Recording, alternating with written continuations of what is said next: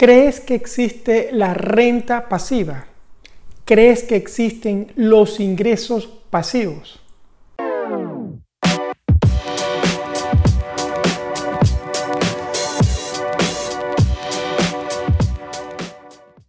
Hola, soy Mario Pérez, ingeniero y coach financiero, y el día de hoy quiero que conversemos sobre ingresos pasivos o renta pasiva.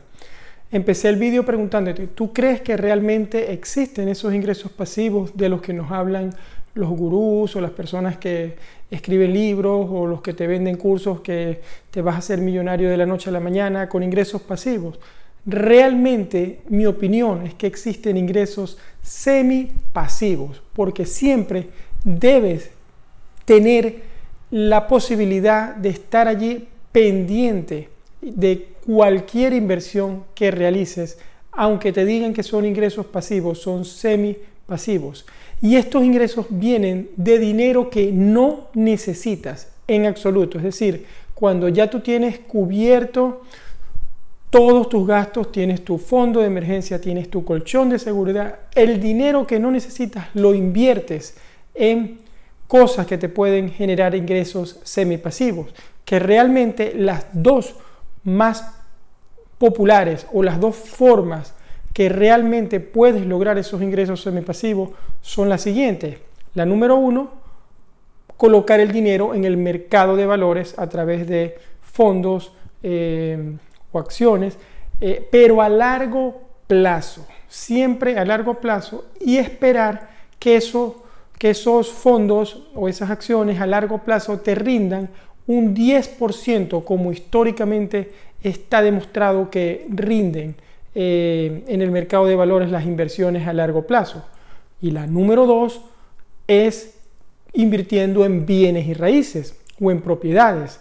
Es decir, elegir sobre todo un lugar donde eh, vayas a comprar una propiedad de inversión y bueno, esperar que en ese lugar, por eso es que la ubicación, ubicación, ubicación es lo más importante, los precios no caigan a largo plazo.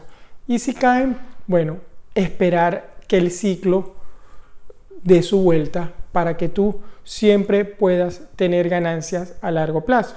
Entonces, eh, resumiendo, las rentas pasivas completamente, para mí, en mi opinión, no existen, pero sí las semipasivas, es decir, tú mm, colocas uno, compras unos fondos en el mercado de valores y los tienes a largo plazo, cada mes eh, miras al año, quizás haces una evaluación de cómo se comportaron y quizás puedes cambiar alguno, pero siempre tienes que estar allí pendiente, no todos los días.